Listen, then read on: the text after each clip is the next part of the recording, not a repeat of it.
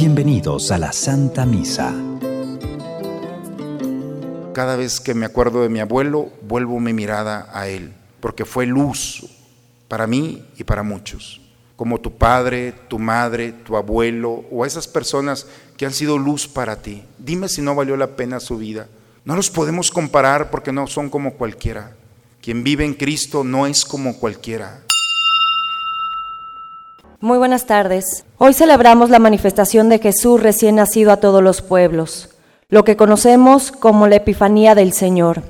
Esta fiesta nos ilumina, porque hemos recibido el don más precioso, Jesucristo. Guiados por la estrella de nuestra fe, caminemos juntos como un solo pueblo y reconozcamos en Cristo la única luz que puede guiar nuestros pasos.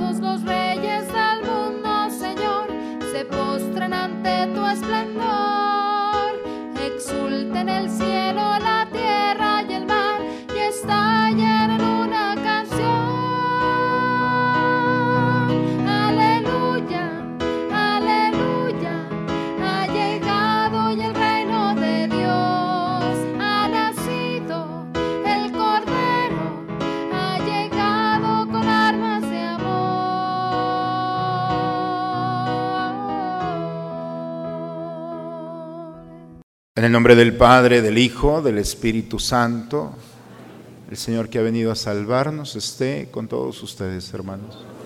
Buena tarde a todos, hermanos. Buenas fiestas también a quienes están regresando ya de sus salida, de haber compartido estos días con sus familias. Qué bueno que han regresado con bien. Hoy nos reunimos nuevamente ante Dios en este altar para agradecerle todas sus bendiciones. Vamos a disponernos en este momento al encuentro con el Señor. Los invito a presentarnos a Él, pedirle perdón por nuestros pecados, reconocer la necesidad que tenemos de su misericordia. Por eso invoquémosla juntos diciendo, yo confieso ante Dios Todopoderoso y ante ustedes, hermanos, que he pecado mucho de pensamiento, palabra, obra y omisión por mi culpa, por mi culpa, por mi grande culpa.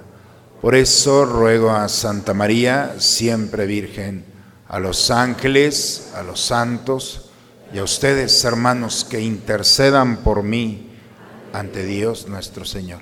Por favor, inclinen un momento su cabeza. Dios Todopoderoso tenga misericordia de nosotros, perdone todos nuestros pecados y nos lleve un día a gozar de la vida eterna.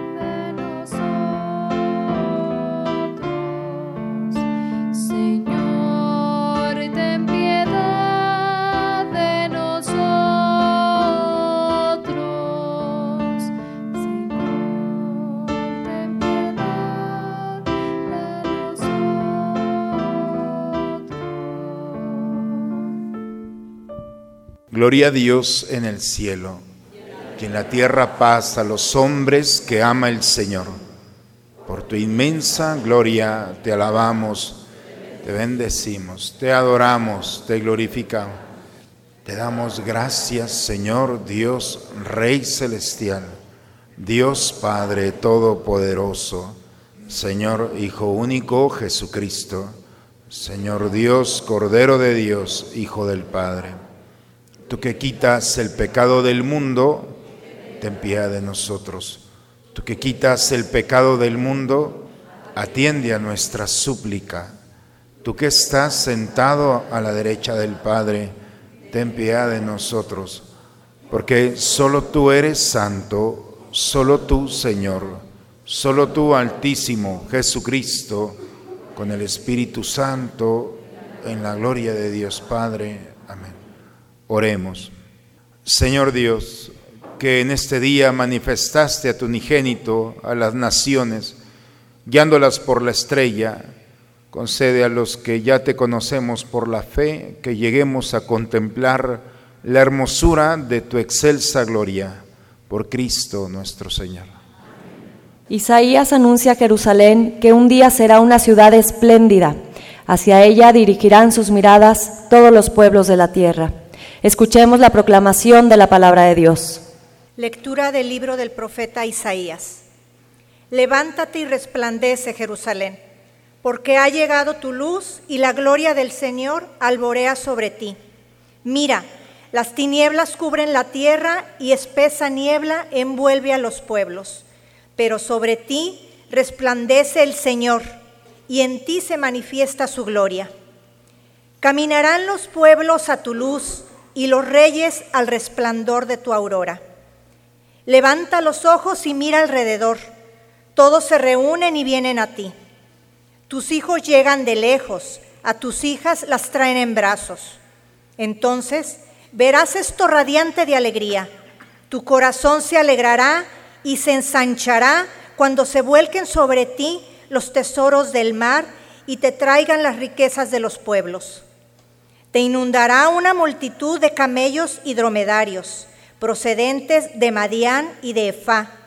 Vendrán todos los de Sabá, trayendo incienso y oro y proclamando las alabanzas del Señor. Palabra de Dios. Al Salmo 71 respondemos, que te adoren Señor todos los pueblos. Comunica Señor al Rey tu juicio y tu justicia, al que es Hijo de Reyes Así tu siervo saldrá en defensa de tus pobres y regirá a tu pueblo justamente. Florecerá en sus días la justicia y reinará la paz. Era trasera. De mar a mar se extenderá su reino y de un extremo al otro de la tierra. Los reyes de Occidente y de las islas le ofrecerán sus dones. Ante él se postrarán todos los reyes y todas las naciones. Al débil librará del poderoso y ayudará al que se encuentra sin amparo. Se apiadará del desvalido y pobre y salvará la vida al desdichado.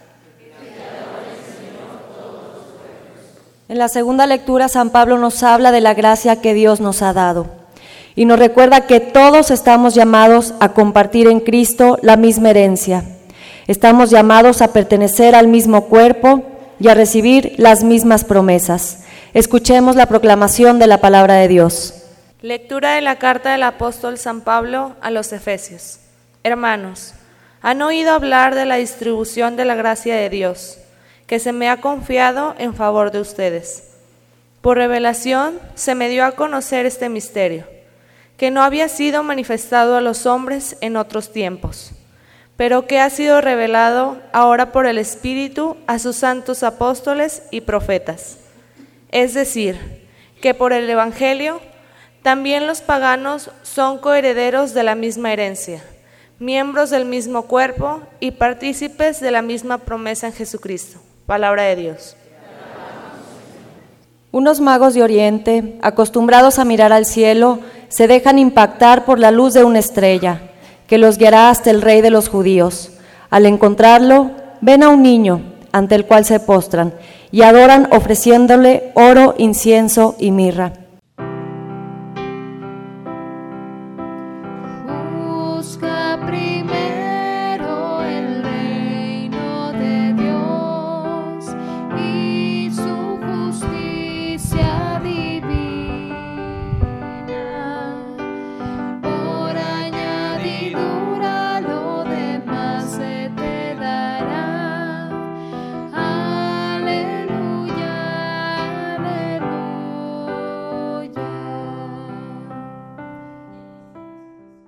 Hemos visto su estrella en el oriente y hemos venido a adorar al Señor.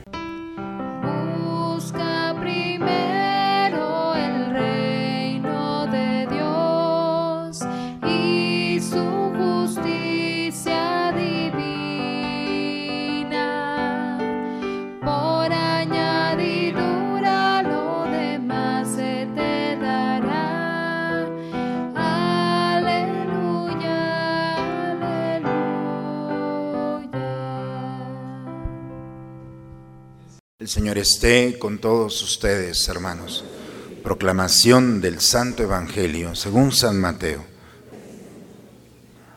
Jesús nació en Belén de Judá, en tiempo del rey Herodes.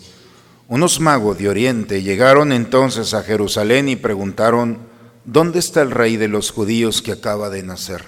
Porque vimos surgir su estrella y hemos venido a adorarlo. Al enterarse de esto, el rey Herodes se sobresaltó y toda Jerusalén con él. Convocó entonces a los sumos sacerdotes y a los escribas del pueblo y les preguntó dónde tenían que nacer el Mesías. Ellos le contestaron en Belén de Judá, porque así lo ha escrito el profeta. Y tú, Belén, tierra de Judá, no eres en manera alguna la menor entre las ciudades ilustres de Judá pues de ti saldrá un jefe que será el pastor de mi pueblo Israel. Entonces Herodes llamó en secreto a los magos para que le precisaran el tiempo en que se les había aparecido la estrella y los mandó a Belén, diciéndoles, vayan a averiguar cuidadosamente qué hay de ese niño y cuando lo encuentren avísenme para que yo también vaya a adorarlo. Después de oír al rey, los magos se pusieron en camino y de pronto la estrella que habían visto surgir comenzó a guiarlos hasta que se detuvo encima de donde estaba el niño. Al ver de nuevo la estrella, se llenaron de inmensa alegría. Entraron en la casa y vieron al niño con María, su madre, y postrándose lo adoraron. Después, abriendo sus cofres, le ofrecieron regalos oro, incienso y mirra. Advertido durante el sueño de que no volvieran a Herodes, regresaron a su tierra por otro camino. Palabra del Señor. El pueblo de Israel, hermanos, había regresado después de 70 años de estar en el exilio, habían regresado a su tierra, Jerusalén, y ellos pensaron, las noticias que tenían es, bueno, que estaba un poco afectada su, su- la Jerusalén, su, ciudad, pero nunca se imaginaron cuánto. Cuando el pueblo de Israel regresa, después de que Ciro, el nuevo rey, le da permiso de salir, los que 70 años han pasado muchas cosas, regresan y se impactan, se dan cuenta de que lo que habían dejado no queda nada. Y entonces la alegría de regresar se polarizó, porque todas sus expectativas se vinieron abajo. Y entonces el pueblo trae un sentimiento, emocionalmente, imagínense cómo están. Solamente al entender al pueblo podemos entrar a la primera lectura el día de hoy, porque es el contexto en el que está un pueblo que regresa y tiene el impacto de saber eh, que no hay nada que hacer, que todo está lastimado, destruido, no solamente por el tiempo, sino por todas las circunstancias. Y entonces, eh, la lectura del día de hoy, el profeta nos lanza una voz. Levántate y resplandece Jerusalén porque ha llegado la luz y la gloria del Señor alborea sobre ti. Si este pueblo que no tenía alegría, este pueblo que no tenía nada, entonces resulta que empieza, a, ver, vamos a hacer un poco de orden aquí. ¿Qué les parece si nos acomodamos antes de que siga predicando? Hay, si hay un espacio donde están ustedes, pueden levantar la mano. Bien hecho. Y si hay alguien de pie que quiera sentarse, puede hacerlo. Eso. Muy bien, muchas gracias. Si hay alguien que tenga el que quiera el sobre del diezmo, que siga levantando la mano. Se la aprovechamos también por su generosidad. Bien, gracias. Muy bien. Entonces, sí, sobre todo las mamás que traen niños perfecto. Muy bien. Aquí todavía hay cuatro asientos para los que quieran. Acá también. No les platiqué lo que me tocó una vez en catedral cuando estaba de, de vicario, que estaba yo predicando y un borrachito llegó y se sentó. No, se sentó. En, en catedral pasaban muchas cosas, pero esa fue la más simpática. Llegó y se sentó, entonces yo lo vi. Y una de las señoras encargadas va y le dice, oiga, pues, váyase, vaya. Dijo, ¿qué? ¿Están solas? Aquí no hay nadie sentado. Y él me dice, ¿qué hago? Pues déjalo allí, total, no pasa nada. Entonces, aquí hay cuatro por los que quieran. Bien, eh, ¿en qué vamos? En la tristeza, ¿cierto? Todo este pueblo, esta situación del corazón que trae el pueblo de Israel. El pueblo se pregunta, ¿en, qué momento nosotros permitimos estar tristes? ¿En, ¿En qué momento perdimos la alegría? ¿En qué momento nos convertimos como todos los pueblos? Porque el pueblo de Israel tenía luz propia. Y sin darse cuenta, poco a poco la fueron perdiendo. La alegría de ese pueblo se fue perdiendo. A tal grado que se convirtieron como todos los pueblos. Ya no eran tan atractivos. Y cuando alguien no es atractivo, como, como es, como todos los demás, pues ya ni lo voltea a ver. Y por eso el pueblo de Israel, eh, a través del profeta Isaías, le dice, oye, has perdido tu luz. ¿Qué te ha pasado? ¿En qué momento? ¿Qué fue lo que ha pasado? Y entonces el pueblo reconoce que ha sacado a Dios de su vida. La luz que el pueblo tenía no era de él, era de Dios. Dios habitaba en medio de ellos. Y la presencia de Dios es la que iluminaba a los pueblos. Por eso era el pueblo de la alianza, el pueblo de la promesa. Y cuando pensaron que eran por luz propia, entonces empezaron a alejarse y se les acabó la luz. Entonces nuevamente vuelve, levanta tus ojos. Mira, las tinieblas cubren la tierra, ve todos los pueblos. ¿Qué no te das cuenta que todo está en oscuridad? ¿Qué no te das cuenta de que no hay luz en este mundo? Ya recibe la luz. Y es cuando viene. Porque la gloria de Dios va a hacer resplandecer. Dios va a habitar nuevamente en ti, en tu templo, en tu pueblo, en tu historia. Y cuando tú permitas que nuevamente la luz de Dios habite en ti, entonces todos los pueblos ahora sí van a voltear nuevamente, como lo hacían en el pasado. Y levantarán su mirada a ti y regresarán. Y verás radiante de alegría el corazón de todos que se alegrará. Nuevamente un pueblo que recupera su alegría. Yo a veces pienso, ¿qué pasaría de los mexicanos si la Virgen un día se le ocurre irse a visitar, no sé, a vivir a otro país. O sea, si cierra la puerta, no es una pintura, es una ventana. Si saben que mexicanitos ahí se quedan. Yo ya me voy a, no sé, a buscar otro. Parece que no sucede nada. Pero la identidad de un pueblo que, que tiene a la Madre de Dios, no nos hemos dado cuenta, como el pueblo de Israel no se dio cuenta. Pero en ocasiones puede ser muy tarde ya, después de tanto dolor y tanto sufrimiento de haber perdido lo que realmente tenemos. Y no solamente la Virgen, sino todos los valores, los principios. Realmente lo que somos como pueblo, es mi reflexión personal. Pero es lo que le sucedió al pueblo. Quitaron a Dios, se les acabó la alegría. Y por eso el profeta le dice, regresa nuevamente. En el momento en el que te permitas que la luz de Dios ilumine tu vida, en ese mismo momento van a volver y regresarán llenos de alegría de todas partes. El Evangelio nos habla sobre el contexto, Mateo, el contexto de cómo se dieron las cosas cuando el Hijo de Dios nació. Hay quien puede pensar que esto es una historieta que se le ocurrió al escritor sagrado. A ver, ¿cómo? Pues unos magos, vamos a poner unos magos aquí y se puede escribir. Es muy interesante los datos de la astronomía que confirman los datos de la astrología de aquel tiempo. Fíjense que en tiempos de Jesús hubo un fenómeno cósmico, eh, se le llama conjunción cuando dos astros tienen las mismas condiciones. Y Júpiter, que todavía hasta hoy en día se le conoce como el astro rey, tuvo una conjunción con Saturno. En la astrología griega, los helénicos a Saturno le llaman, eh, es referente al pueblo de Israel, a los judíos. Y cuando hay una conjunción, por una parte el gran rey, el gran astro, y otra que con otro astro que es relacionado a los judíos, como es Saturno, fueron a interpretar esto. Y cuando hay una conjunción siempre hay una estructura, como una cama que sostiene, que son las constelaciones. Y particularmente en tiempo de Jesús, la que sostuvo esta conjugación fue la constelación de Pisces. Por eso los piscianos somos nosotros. No, no se crean. No, que no me oiga el obispo y el papa porque me corren. Pero eso es. Pero los astros nos dan ciertos datos. Antiguamente era eso, un punto de referencia.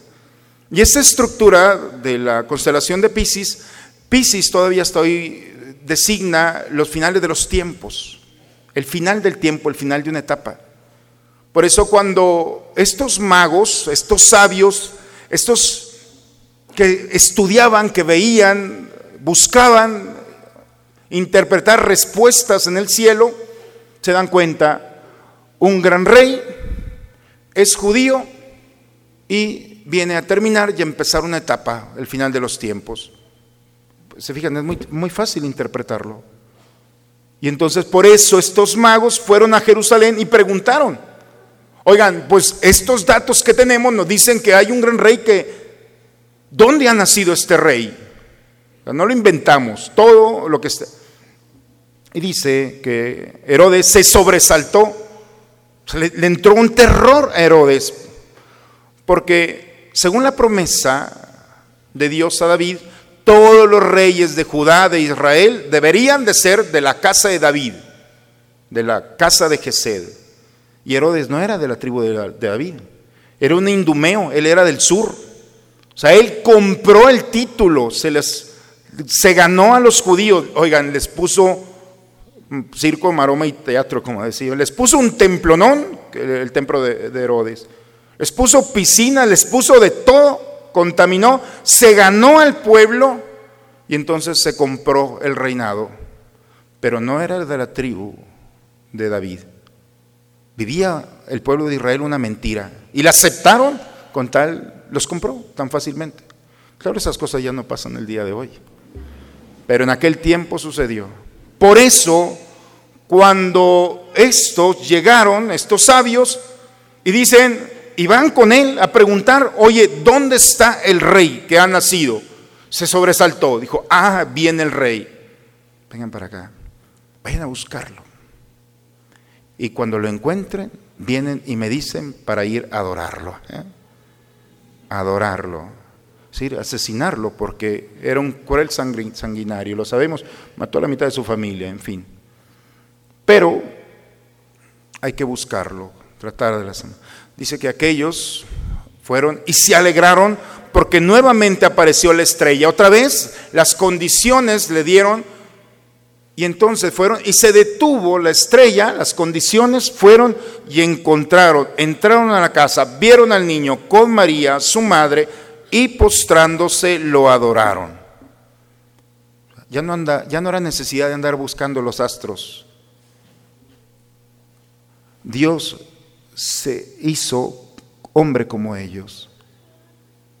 Y en vez de estar viendo el cielo, ahora se las voy a poner más fácil, aquí está y la sorpresa para ellos de encontrar que todas las profecías se cumplían en un niño, porque estaba en pañales, en un lugar donde menos las condiciones no eran precisas. Y todas sus, expectativas se vinieron para abajo, porque ellos pensaron que iba a nacer en un castillo, que iba a tener servidumbre, que... y la sorpresa es que encontraron a María solamente allí. Entraron en una crisis porque Dios los sorprendió como nos sigue sorprendiendo. Y bajo las expectativas y la lógica de Dios, entraron a ese misterio. Y dicen que le ofrecieron lo que traían. Oro, oro porque solamente al rey se le podía ofrecer oro. Incienso, porque solamente el incienso es para Dios. Y la mirra, que es el aroma agradable que utilizamos los hombres, sobre todo al morir, se untaba de mirra el cuerpo para reconocer y evitar los olores propios de la muerte. Y entonces estos sabios reconocen en ese niño, bajo los criterios de Dios y no los suyos, reconocen que es Dios, que es rey y que es hombre. Y lo adoraron. En sueños les advirtieron que no volvieran a Herodes y regresaron por otro lugar. La segunda lectura el día de hoy, hermanos. San Pablo, bellamente en, en su carta a los Efesios, nos dice, yo no me metí con Dios. En pocas palabras dice eso. Fue Dios quien se metió conmigo. Y lo que había ocultado por tantos siglos, me lo reveló a mí, por obra del Espíritu Santo. Yo no sé por qué, yo no se lo pedí, es más, yo lo perseguía.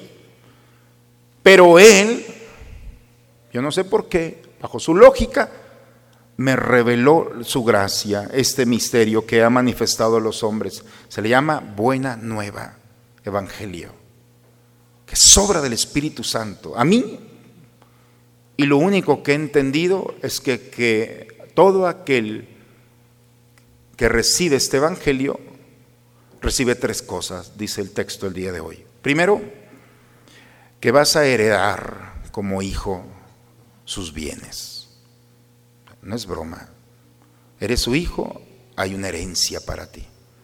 Segundo, que no solamente vas a ser parte de él, vas a ser él. No solamente vas a ser su cuerpo, eres su cuerpo. Te constituye parte de sí mismo. Porque una cosa es ser parte y otra cosa es ser mismo. Y tercero, las promesas que solamente se habían dado a un pueblo, ahora se abren a toda la humanidad. Las promesas de Dios se abren a todos aquellos que aceptan el Evangelio. Hermanos, si nosotros nos damos la oportunidad de unir estas tres lecturas, podemos entender fácilmente, y espero que sea así, el mensaje de la solemnidad de la Epifanía, que significa la manifestación. Una cosa es la encarnación de Dios que se hizo hombre, y otra cosa es la manifestación. Es el segundo paso, no solamente es encontrarlo, no solamente es ver que está allí, el encuentro significa manifestarlo, un cambio de vida, de estructuras de la, del corazón y de la mente. Todos aquellos que se encontraron con el niño se levantaban e iban proclamando que habían encontrado al Hijo de Dios. No importa, como dice Pablo, a Dios no le importa si eres o no de su pueblo de Israel. Esos criterios ya quedaron. Nadie está excluido de un proyecto maravilloso del Hijo de Dios. Y la epifanía es dejarte tocar por este misterio, dejar que el impacto de su amor vaya más allá de la piel e ilumine. Por eso las tres lecturas de hoy nos hablan de luz. Un pueblo que había perdido la luz, que vivía en las tinieblas, encontró un pueblo que había estado oculto, ahora se les ha revelado la luz. Y unos magos que estaban viendo las estrellas se fueron con, dejaron conducir por la luz, pura luz el día de hoy. Y la luz es precisamente la propuesta del día de hoy. Para todos aquellos que desean la luz en el corazón, la luz que viene a iluminar el caminar, Aquel pueblo que ha perdido la alegría, que está distraído, que está contaminado por los criterios o las propuestas de este mundo. Para todos aquellos que han perdido la alegría, la verdadera alegría, que no pasa, la verdadera razón de existir y de compartir. Cuando nosotros nos permitimos encontrarnos con Dios, entonces viene la epifanía, y una cosa es la revelación y otra cosa es la velación. Velar significa ocultar. A nosotros se nos ha dado el misterio de la encarnación, no para ocultarlo, es para manifestarlo y revelarlo a los demás. La gente ya no tiene que andar buscando a Dios allá arriba. Ya Dios se encarnó y encarnándose se hizo carne, se hizo alimento para nosotros. Y todo aquel que se alimenta de Él está llamado a ser él, no parte de Él. Por eso nos llamamos cristianos, porque el cristiano es Cristo mismo, que se encarna en la vida, en las estructuras de este mundo, para iluminar. Pero lo primero es que tenemos que iluminarnos nosotros, aceptar esa luz y vivir esta epifanía. Que la gente vea como las estrellas, porque en la antigüedad una estrella era un punto de referencia. Hoy el cristiano tiene que ser un punto de referencia, tiene que ser luz para los que están perdidos. El problema es que estamos más perdidos en ocasiones nosotros que los demás. En ocasiones nuestro rostro no representa esa luz, nuestras decisiones no representan. En vez de revelar el misterio que se nos ha concedido, lo estamos velando, lo ocultamos por miedo, por vergüenza, por ignorancia, por lo que tú quieras. Pero una luz que se apaga es una esperanza menos en este mundo. ¿Cómo puede haber cristianos que acepten el aborto? Es un absurdo, ¿no creen? Cualquier tipo de muerte, cualquier tipo de circunstancia o realidad que vaya en contra. Ah, no, es que somos cristianos, pero aceptamos también la pena de muerte. ¿Cómo se te ocurren esas cosas? ¿O aceptar todas esas propuestas de este mundo. El llamado el día de hoy es radical. El cristiano tiene que ser luz del mundo. Y la luz se enfrenta a las tinieblas, porque las tinieblas no quieren la luz. Hay gente que se va a resistir, problema de él. Libertad es libertad, va bien. Pero nosotros que hemos tenido el Hijo de Dios, que se ha encarnado, entonces tenemos que aplicarlo a nuestra historia, iluminar nuestra vida sacar del corazón todas aquellas oscuridades, odios, rencores, mentiras. El Hijo de Dios viene nuevamente para hacer resaltar como Herodes. Se sobresaltó porque en el corazón tenía oscuridad. Lamentablemente este Herodes no se dejó iluminar. Hubiera sido un personaje extraordinario para nuestros políticos para nuestros líderes, para nosotros, para todos. ¿Qué hubiera pasado si este hombre hubiera permitido que Dios, ese hijo, entrara al corazón? Ahorita tendríamos una imagen de aquí maravillosa. Hubiera quedado para la eternidad. Su paso hubiera sido maravilloso, de lo peor a lo mejor, como lo hizo Pablo. Hermanos, la invitación en este día no es a confrontarnos con un mundo con espadas y con violencia, sino con el amor de Dios. Esa es la propuesta del Señor. La docilidad de la delicadeza y del cuidado de unos por otros. El amor a aquel que se ha equivocado y a uno mismo cuando te has equivocado. El amor viene a sanar, a iluminar. No es violentarnos unos a otros. No es una revolución de que va, no, no, aquí no, no hay que quemar a nadie.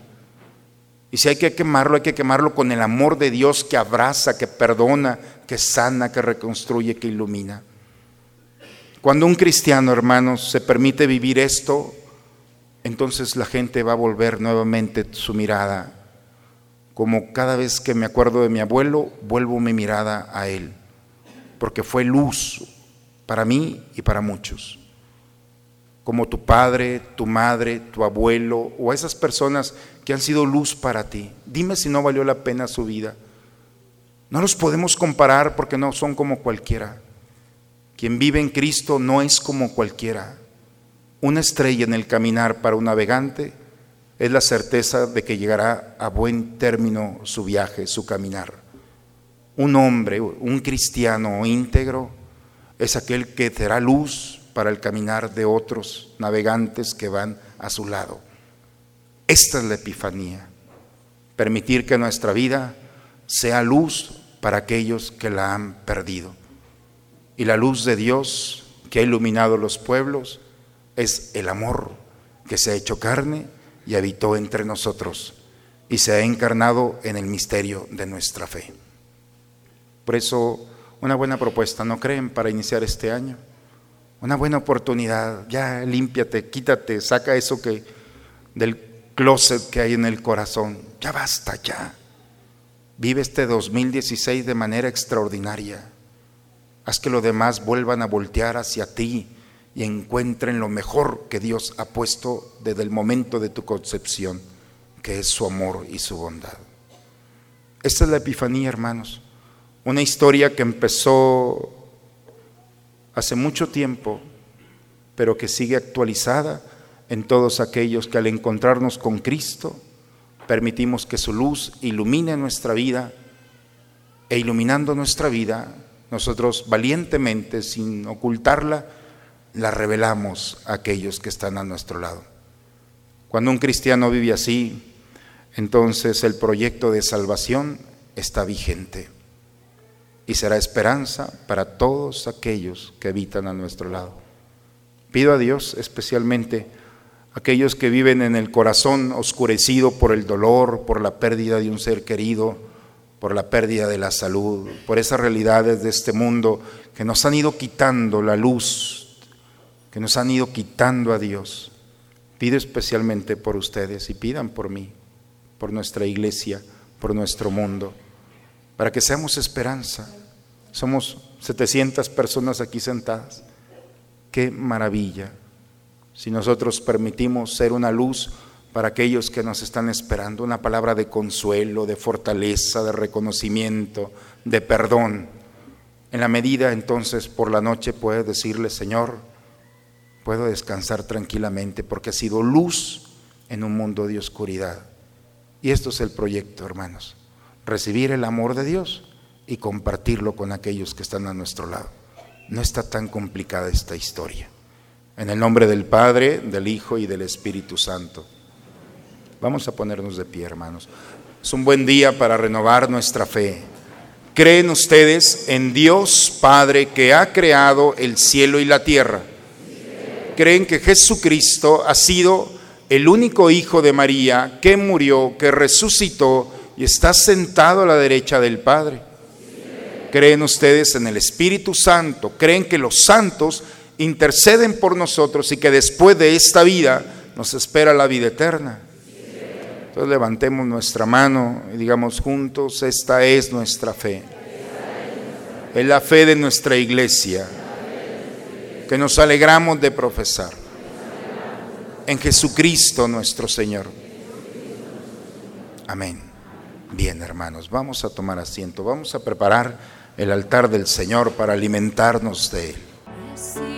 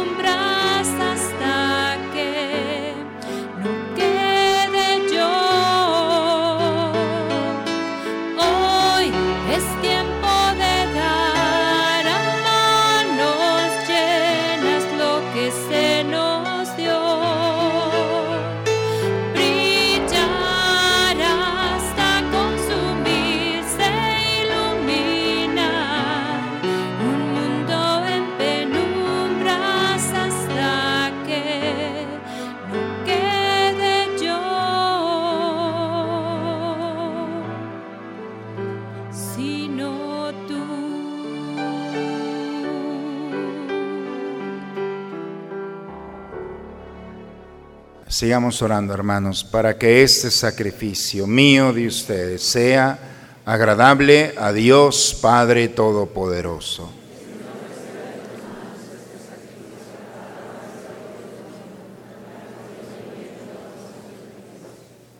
Mira con bondad, Señor, los dones de tu iglesia, que no consisten ya en oro, incienso y mirra, sino en lo que por esos dones se representa. Se inmola y se recibe como alimento. Jesucristo nuestro Señor, el que vive y reina por los siglos de los siglos. Señor esté con todos ustedes, hermanos. Levantemos el corazón. Demos gracias al Señor nuestro Dios. Es justo, es necesario, es nuestro deber y salvación, darte gracias siempre y en todo lugar, Señor Padre Santo, Dios Todopoderoso y Eterno, porque hoy ha revelado en Cristo el misterio de nuestra salvación para iluminar con su luz a todos los pueblos, ya que al manifestarse Él en nuestra carne mortal, nos ha restaurado con la nueva gloria de su inmortalidad. Por eso, si los ángeles te cantan en el cielo, Permítenos unirnos a ellos para cantar juntos el himno de tu gloria.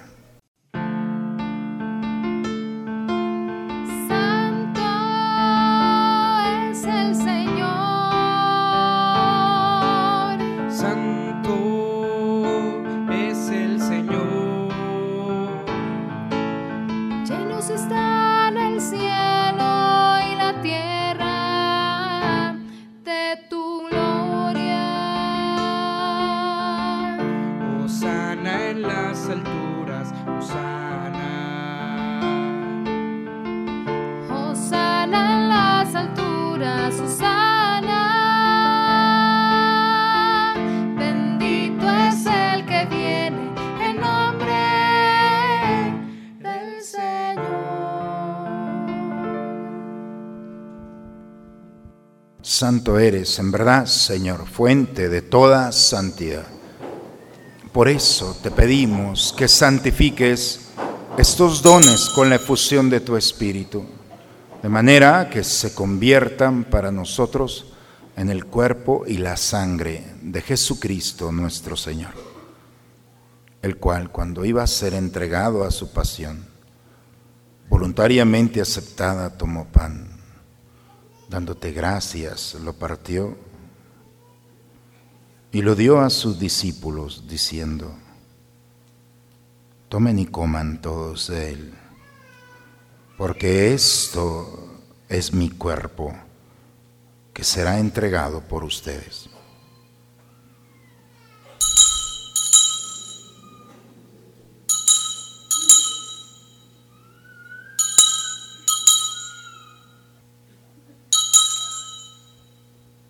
Del mismo modo, acabada la cena, tomó el cáliz, dándote gracias de nuevo. Lo pasó a sus discípulos, diciendo, Tomen y beban todos de él, porque este es el cáliz de mi sangre, sangre de la alianza nueva y eterna, que será derramada por ustedes y por muchos para el perdón de los pecados. Hagan esto en conmemoración mía.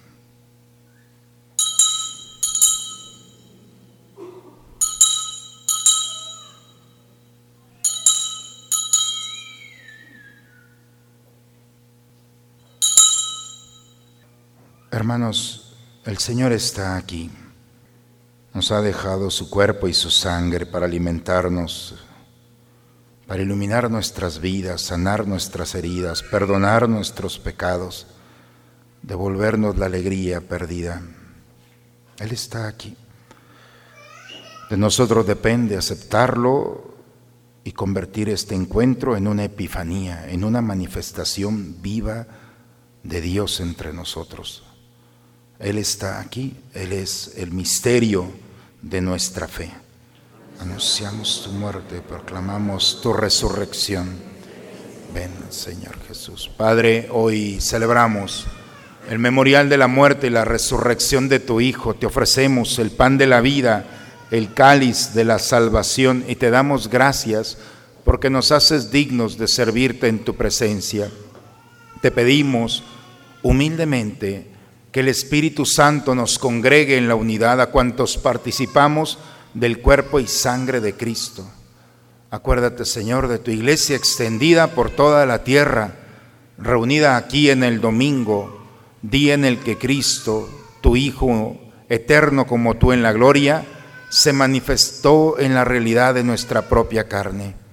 Nos unimos al Papa Francisco, nuestro obispo Raúl, a todos los que cuidan de tu pueblo. En tus manos, Padre, encomendamos el alma de Doraelia Ruiz, de Marianela Ruiz, de Jorge Fernández Monsiváis, de Rebeca Monsiváis, de Berta Alicia Guerrero Fernández, de María Guadalupe Córdoba Martínez y María del Carmen Sandoval, de todos aquellos y aquellas que han sido luz en nuestro caminar, nuestros padres, abuelos, profesores, amigos, hermanos, que han sido llamados a tu presencia, Señor, y has permitido que hayamos aprendido de su caminar. Recompénsales, Señor, esa luz que dejaron en nosotros. Admítelos a contemplar tu reino. Nos unimos a Rosalinda Garza por un año más de vida. Rosalinda, en manos del Señor, tía, tu familia, por Verónica García Funes, por cada uno de nosotros, hermanos, por nuestras familias. Los pongo en la mesa del altar. Sé que pueden parecer palabras, pero cuando un sacerdote le dice a Dios, los pongo en tus manos, quiere decir que están en las manos de Dios. Que Dios ilumine sus vidas y les conceda la gracia que Él sabe que necesitan, para que juntos con María, la Virgen, Madre de Dios, los apóstoles y cuantos vivieron en tu amistad a través de todos los tiempos, merezcamos por tu Hijo Jesucristo compartir la vida eterna y cantar tus alabanzas por Cristo, con Él y en Él. A ti, Dios Padre Omnipotente, en la unidad del Espíritu Santo, todo honor y toda gloria por los siglos de los siglos. Vamos, hermanos, a dirigirnos a nuestro Padre con la oración que Cristo nos enseñó. Padre nuestro, que estás en el cielo, santificado sea tu nombre. Venga a nosotros tu reino. Hágase tu voluntad en la tierra como en el cielo. Danos hoy nuestro pan de cada día. Perdona nuestras ofensas. Perdonamos a los que nos ofenden. No nos dejes caer en la tentación.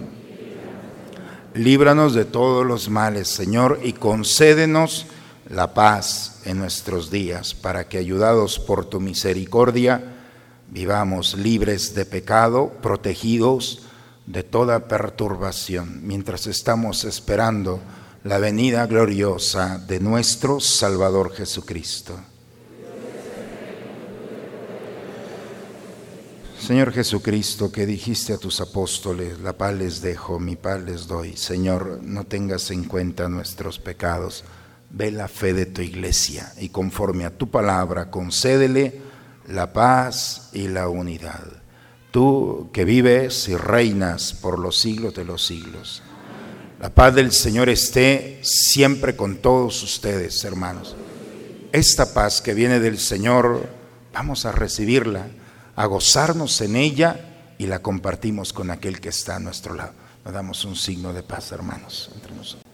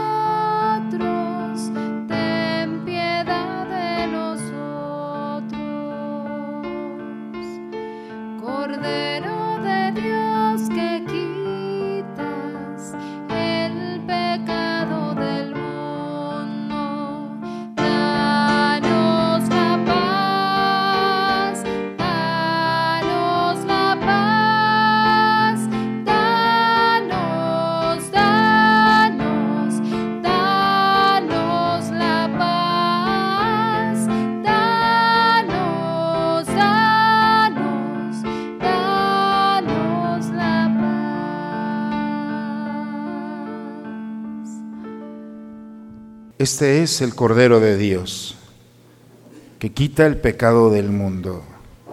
Dichosos nosotros los invitados a la cena del Señor.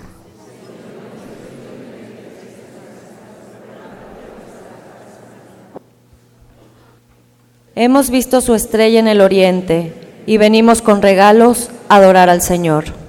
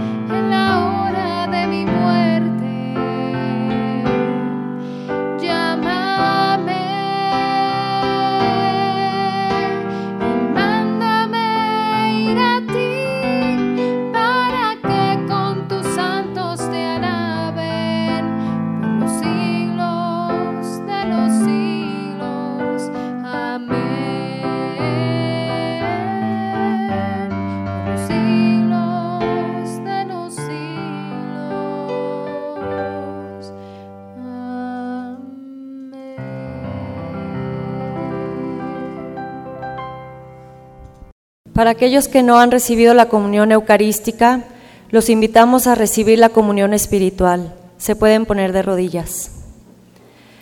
Creo, Señor mío, que estás realmente presente en el santísimo sacramento del altar. Te amo sobre todas las cosas y deseo ardientemente recibirte dentro de mi alma. Pero no pudiendo hacerlo ahora sacramentalmente, ven al menos espiritualmente a mi corazón. Y como si te hubiese recibido, me abrazo y me uno todo a ti.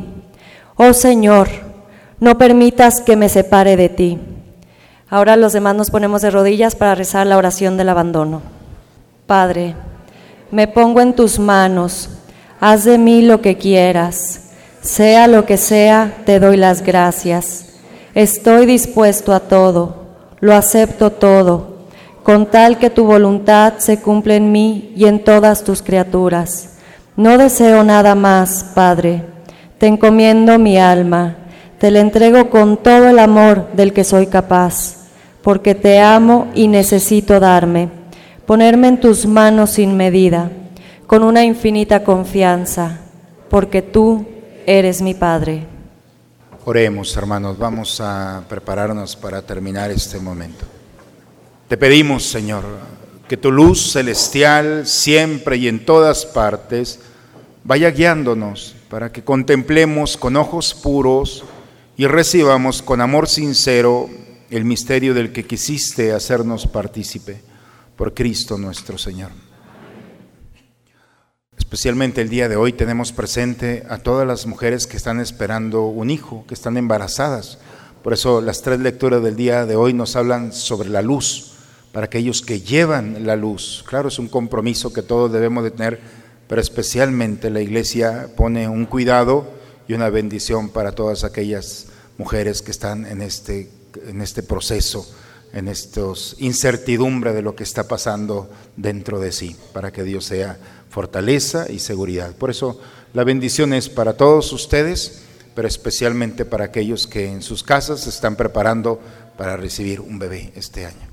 Vamos a inclinar la cabeza y en cada invocación, por favor, respitan. Amén. Que Dios, quien misericordiosamente los llamó de las tinieblas a la luz admirable, derrame su bendición sobre ustedes y fortalezca sus corazones en la fe, la esperanza y la caridad. Amén. Y puesto que siguen confiadamente a Cristo, que hoy se manifestó al mundo como una luz que brilla en las tinieblas, que Él haga que también ustedes sean luz para sus hermanos para que así, cuando termine su peregrinación terrena, se encuentren con Cristo, el Señor luz de luz, a quien los magos buscaron guiados por la estrella y llenos de gozo logremos encontrar. Y la bendición de Dios Todopoderoso, Padre, Hijo y Espíritu Santo, descienda sobre ustedes, sobre sus familias y permanezca siempre. Hermanos, pues mi oración por ustedes a lo largo de este año. Le doy gracias a Dios que algunos de ustedes han salido y han regresado con bien. Nuevamente, incluirse en las actividades cotidianas. Que este año el Señor les conceda esas gracias y esas bendiciones, pero sobre todo ser luz a lo largo de nuestro caminar para todos aquellos que se encontrarán con nosotros y llevarán esa oscuridad que este mundo ha querido depositarles allí. La buena noticia es que se encontraron con nosotros. Y esta gracia de este día hay que cuidarla y hay que llevarla a todos ellos. Un abrazo a todos ustedes, día con día, desde este altar me uno a sus vidas y le pido a Dios por ustedes todos los días, para que venga lo que venga, estemos preparados para enfrentarlos cristianamente. Con la alegría de habernos encontrado con el Señor, vayamos a compartirla con aquellos que nos esperan. La misa ha terminado. Felicidades, un abrazo a todos, feliz año a todos.